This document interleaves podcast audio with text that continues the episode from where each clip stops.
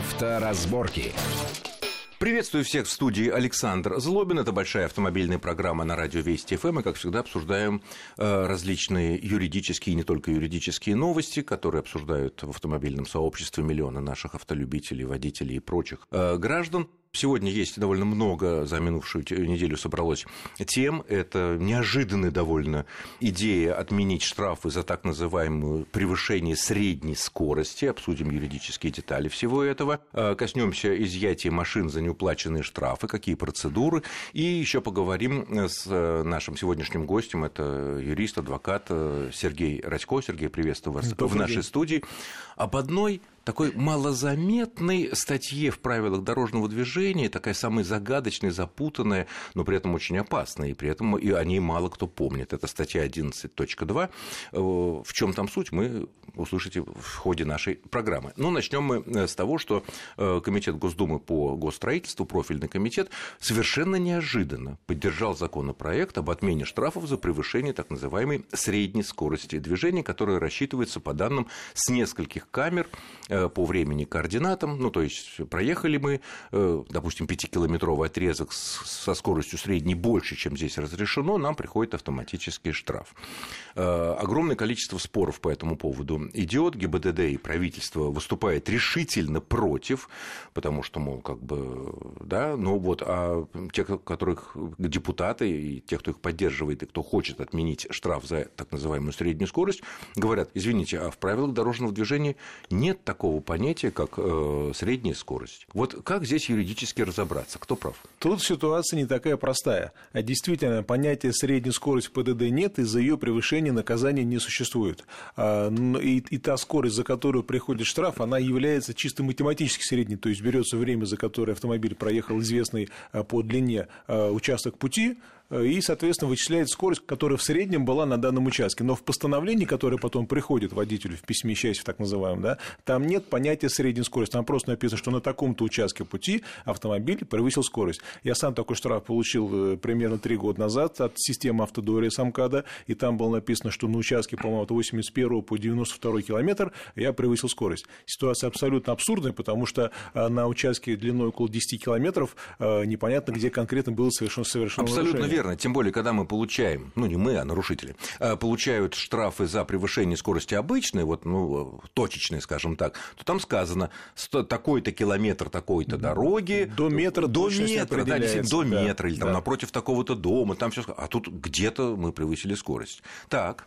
Остается только написать, что вы где-то там на участке Москва-Питер превысили э, или совершили другое нарушение, за что и получите 5 штрафов. То есть примерно такая логика. Э, но, но, но если серьезно, то действительно средняя, средняя скорость, которая вычисляется, о том, что вы где-то ехали на участке длиной там, 5 или 10 километров, где-то превысили скорость, э, это юридически не состоятельно, потому что должно быть точно установлено место нарушения. Ибо на том участке, который контролируется, могут быть разные причины, по которым было совершено якобы это нарушение. Например, в том случае, о котором я рассказываю, да, тот участок, который якобы я проехал с превышением скорости, он обслуживался двумя или тремя судами, и поэтому подать жалобу так и не удалось, потому что э, в каждом суде говорили, что мы не знаем конкретно, где было совершено, совершено нарушение, а жалоба подается по месту совершения. То есть даже, даже формально это, э, э, это лишает права на обжалование просто потому, что мы не знаем, куда подавать. Конечно, чем больше участок, тем, возможно, больше там административных районов, тем больше судов, и тем сложнее свои права защитить. То есть, то есть одно нарушение тянет за собой другое, а... и получается целый коллапс. А вот доводы тех, кто выступает за сохранение вот такого штрафа, это эксперты правительства и там эксперты ГИБДД, они обращают внимание на положение 10 главы правил дорожного движения, в которой четко сказано, что водитель обязан соблюдать скоростные ограничения, как они говорят, и в конкретный момент, так и на протяжении всего периода вождения. С одной стороны, они абсолютно правы. С другой стороны, я возражу, для того, для того чтобы человека признать виновным в совершении правонарушения, нужно точно указать место и время его совершения. И это закон. А закон, он выше правил дорожного движения. И если не установлено место, ну хотя бы примерно так, как позволяет сделать современные а, системы позиционирования, да, геолокация, то такое наказание назначаться не должно. Ну и поддерживается эта система по одной простой причине. Она намного дешевле и легче, чем, допустим, поставить на 10-километровом участке, там, допустим, ну, каждые 700 метров 5-7 камер, которые работают по другому принципу, они более э, технически сложные системы, поэтому они дороже. А поставить одну камеру на въезде, вторую на выезде, это, ну, по сути своей, просто примитивные видеокамеры, которые просто распознают номера автомобиля. А каким же образом тогда все это было принято несколько лет назад, в 2013 кажется, году? Это не было принято. Дело в том, что такие системы сертификации для того, чтобы использоваться для фиксации правонарушений, они должны быть утверждены Росстандартом, приказом Росстандартом как, как, как средство измерения. Они, они утверждаются, они проходят сертификацию, получают сертификат о поверке и используются. А поэтому возникает вопрос, а по каким таким причинам э, Росстандарт вдруг утвердил данную систему, которая работает по этому алгоритму в качестве средства измерения? Средство измерения чего?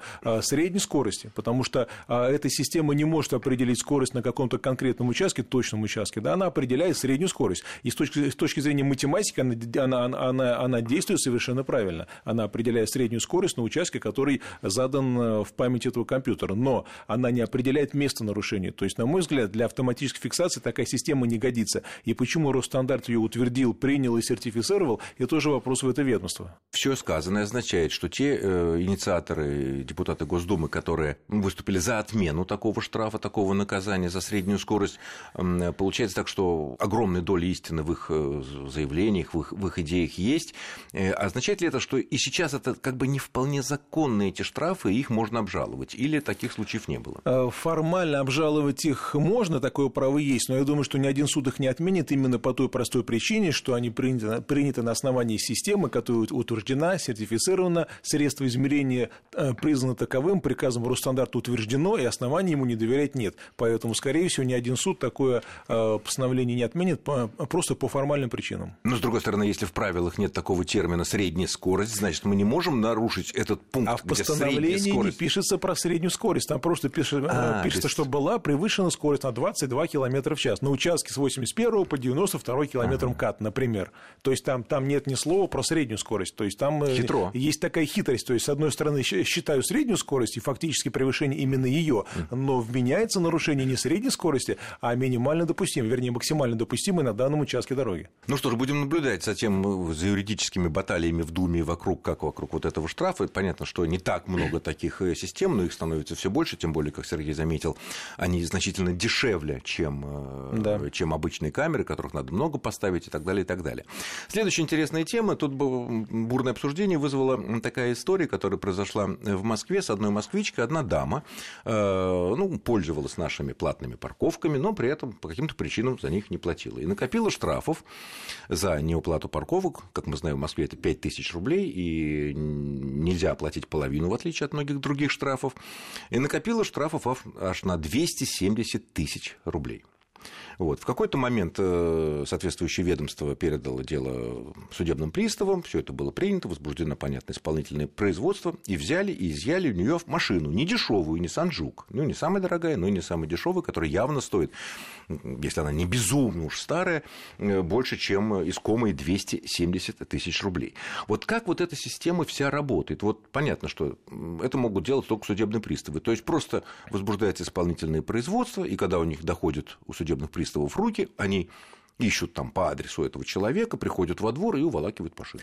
Да? Но всё. судебные приставы, скажем так, в деле розыска автомобилей, мягко говоря, поднаторели. Они не только ищут машины на, на припаркованных во дворе стоянках, да, но они высказывали идеи, например, и вроде как это потихонечку реализовывается, а, проверять машины, например, эвакуированные на спецстоянке на предмет наличия долгов у их собственника. Ибо если машина стоит на спецстоянке, ее искать не надо, приехал, забрал и обратил взыскание. А это уже работает? Это э, вроде бы работает, потому что не так много машин, ну, в сравнении с теми, теми, что просто по улицам колесят, да, в сравнении, с, в сравнении с ними, э, машины, которые стоят на спецстоянках, их гораздо меньше. И проверить машину при эвакуации на предмет наличия долгов у собственника, в принципе, не так сложно. И вроде бы приставы этим занимаются, работают. Э, иногда они, мы тоже знаем из репортажей по телевидению, стоят на федеральных трассах, особенно на тех, по которым почему-то люди едут на юг. То есть ну, они стоят именно отдыхать. там. Вернее, почему-то стоят именно там. Ну, а, почему стоят, понятно. Почему? Потому, потому что, что люди видите... с женой, с детьми, да, с грузом, оплаченные пути... ну, не знаю, путевки или там уже э, номера Заказ в гостинице. на гостинице, да, да, конечно, когда их тормозят и говорят, что у них много, много, много долгов, они, конечно, готовы с чем угодно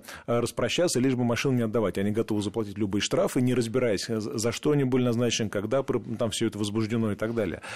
Здесь примерно такая же история, хотя ну, нужно сказать, что для того, чтобы накопить такое количество штрафов, конечно, нужно очень постараться. Можно не получить там один штраф или забыть, или потерять там два. Нет, мы ну, отнюдь не оправдываем, штрафов, мы да. отнюдь не оправдываем эту даму, потому что, конечно, есть уж нарушил, но надо оплатить, извините. А накопить 200, больше четверти миллиона рублей штрафов, это... Это минимум 50 штрафов за парковку должно быть. Да, если, нет, ну, человек, может быть, сознательно не платил, или, например, думал, что у нее был еще один случай с другим человеком, тоже с дамой, которая э, полагала, что у нее есть резидентное разрешение, а на самом деле оно уже было по каким-то причинам изъято как бы у нее. И, об- и она оно об было этом не знала. приостановлено, Приостановлено. и ей это письмо якобы не дошло, она об этом не знала, ставила машину там же и получала штраф. Вернее, не получала, штрафы назначались, копились, и там набежала тоже очень приличная Хорошо, сумма. но такой другой ведь вариант. Э, Каким образом можно изымать машину э, и ставить ее на спецстоянку и дожидаться, пока э, человек оплатит все вот эти штрафы, которые штраф, сумма штрафов, какая бы она ни была, она все равно значительно меньше, чем стоит машина. Дело в том, что у приставов такое право есть. То есть они имеют право изымать имущество, это называется обращение взыскания на имущество должника. То есть есть собственник машины, ему... Погодите, то есть теоретически штраф 100 рублей не оплачен, так?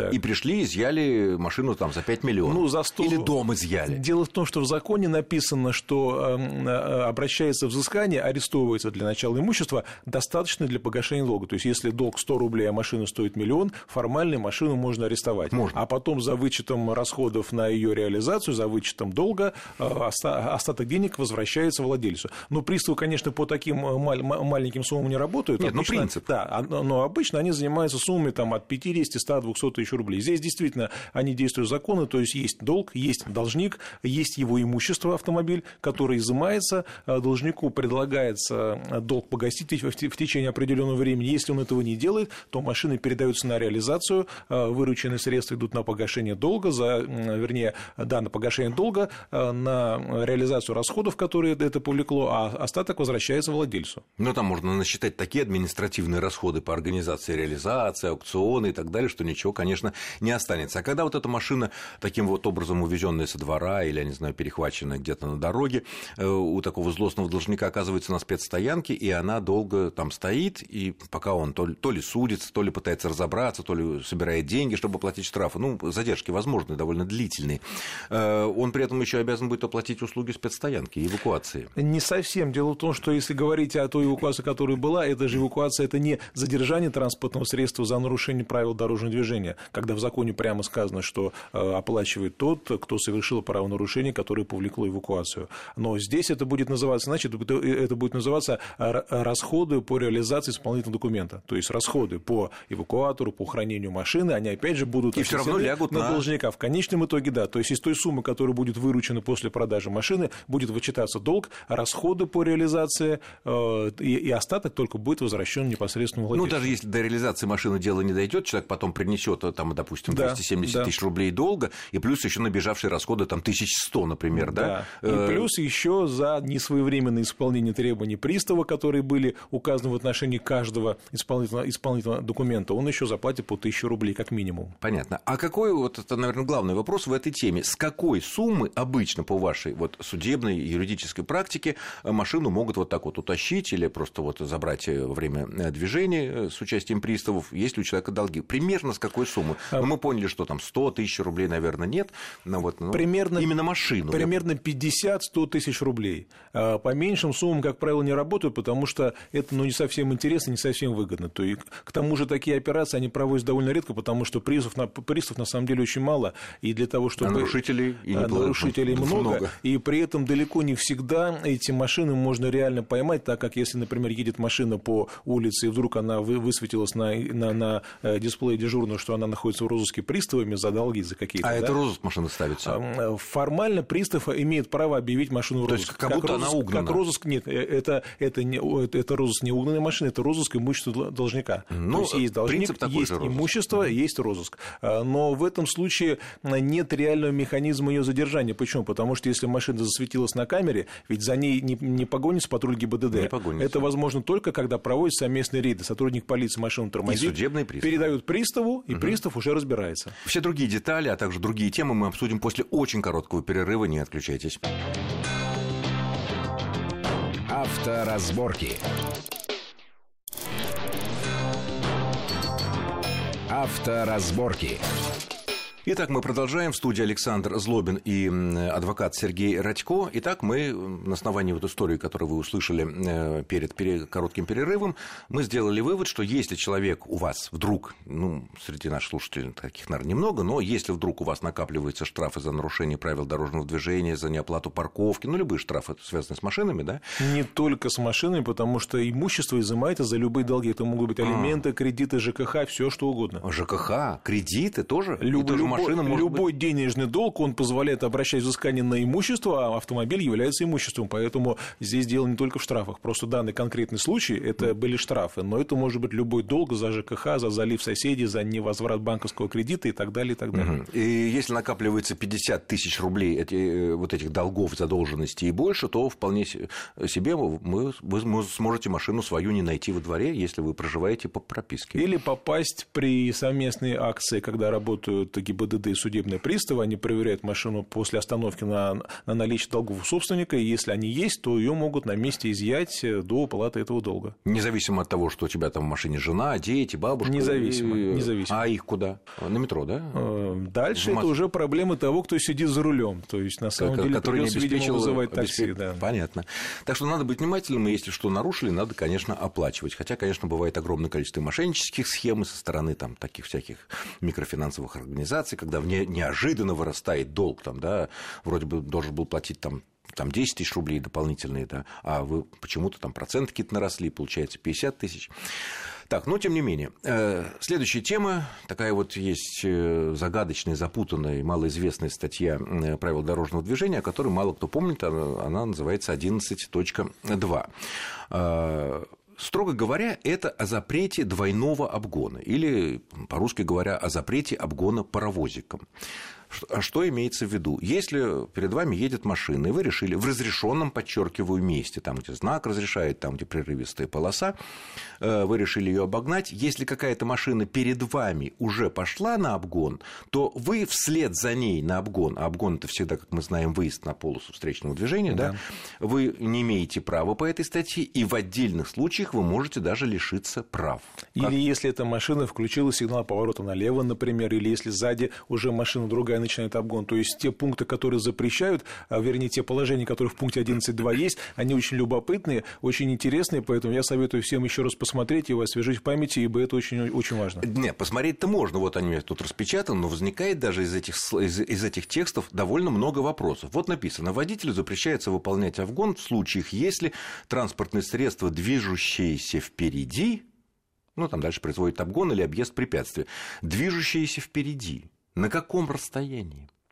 А Непосредственно, как... которая перед тобой – но та машина, которая через три машины перед тобой, она тоже движется впереди тебя. Видимо, имеется в виду... Нет, то видимо, сам... это не юридически. Я дело. понимаю так, что здесь под этим запретом понимаете запрет на обгон именно того самого транспортного средства, который, который само совершает а, обгон или объезд препятствия, дабы не было как бы выезда на встречку еще дальше, чем едет то, то основное нет, обгоняемое нет, транспортное я, я немножко другое говорю. Вот мы едем, перед нами, допустим, три легковые машины едет за ней, и впереди едет фура, да? И вот первая э, легковая легковая машина, которая едет за фурой, выходит на обгон, ну, в разрешенном месте, все такое, и мы выходим на обгон, отставая там на 3, на 4 э, легковые автомобиля.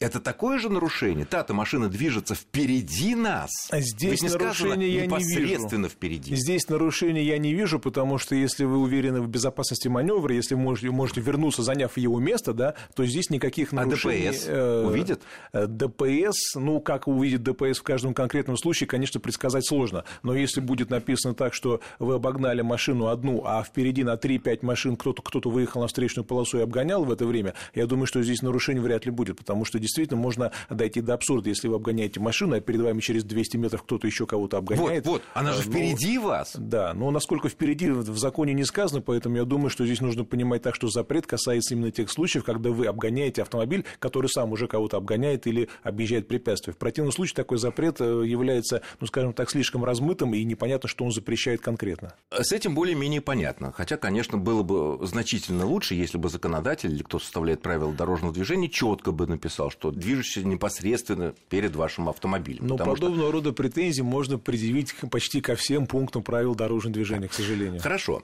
Дальше в этой же статье написано, движущийся впереди производит обгон или объезд препятствия. Нам в этом случае запрещается выполнять обгон.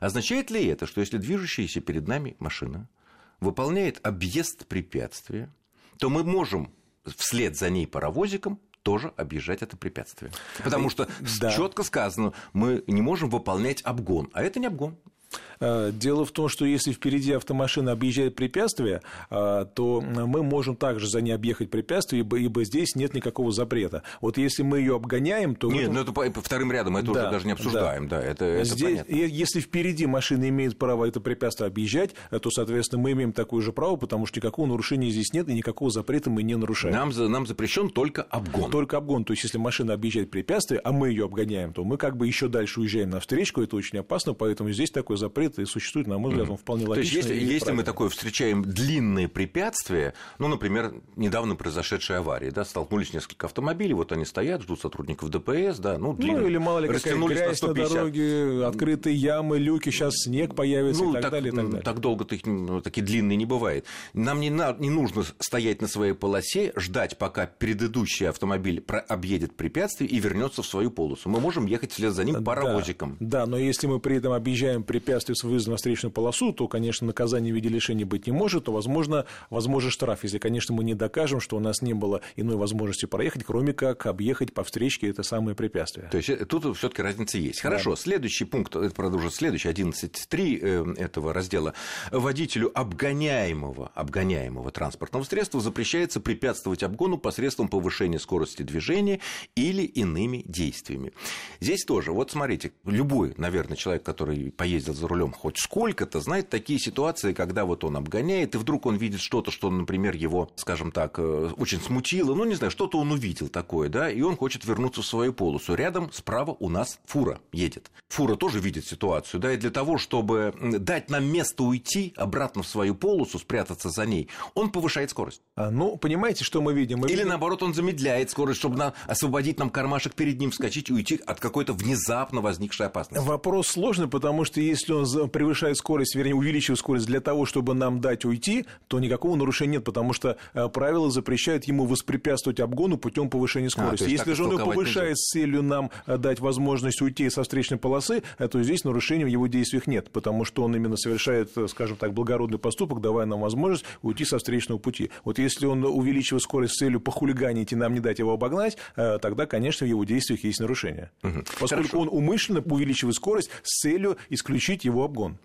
Понятно. Здесь, так сказать, наоборот, надо спасибо сказать человеку, потому что он спасает нас от э, какой-то внезапной опасности. Следующая ситуация. Э, вот мы едем по загородной трассе, ну, две, одна полоса суда, одна суда, обгон разрешен, все хорошо.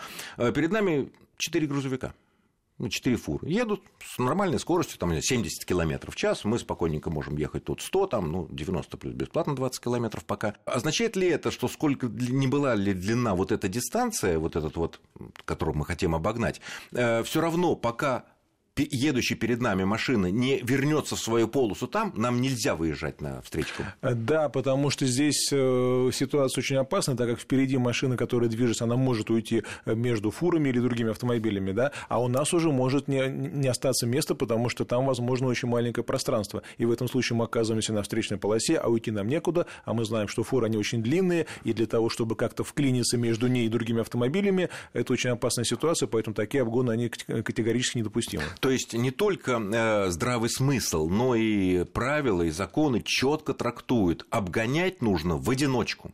Только а... какая бы ни была бы колонна тихоходов, там, я не знаю. Это подсказывает и здравый смысл, и прежде всего норм безопасности, потому что если колонна длинная, а тем более если их фур несколько, э, длина колонны, она не всегда даже сзади понятна. Вы выезжаете, там одна фура, а там их две или три, а каждая из них длиной по 18-25 метров, и получается, что у нас может не быть ни времени, ни мощности двигателя, чтобы эту колонну резко обойти. Угу. И если если какой-то, ну, не совсем расчетливый или разумный человек вот выходит даже на расстоянии там 100 метров от предыдущей легковой машины, которая обходит, допустим, эту колонну грузовиков, ДПС имеет право его остановить и лишить прав. Составить протокол, ну, направить ну, понятно, его да. в суд, и суд уже будет решать в зависимости от всех обстоятельств, какое наказание здесь может быть назначено. Но это действительно опасная ситуация, поэтому, скорее да, всего, она крайне опасна, быть... потому что чревато лобовым столкновением, а это наиболее частая причина травматизма и смерти. Наверное, суд учитывает и то, что эта ситуация даже опаснее, чем если просто выезд на встречку, где никого не было. Ну, скажем так, ведь в протоколе просто будет написано, а, что выехал на встречку с нарушением правил. пункта 11.2, и все. А детали, если нет видеорегистратора или если нет, нет подробных показаний ваших пассажиров или инспекторов ДПС, э, детали суду просто останутся неизвестны. Понятно. Надо очень внимательно к этому относиться. Будьте аккуратны на дорогах. С вами был Александр Злобин. Я благодарю нашего гостя Сергея Радько. Счастливо. Авторазборки.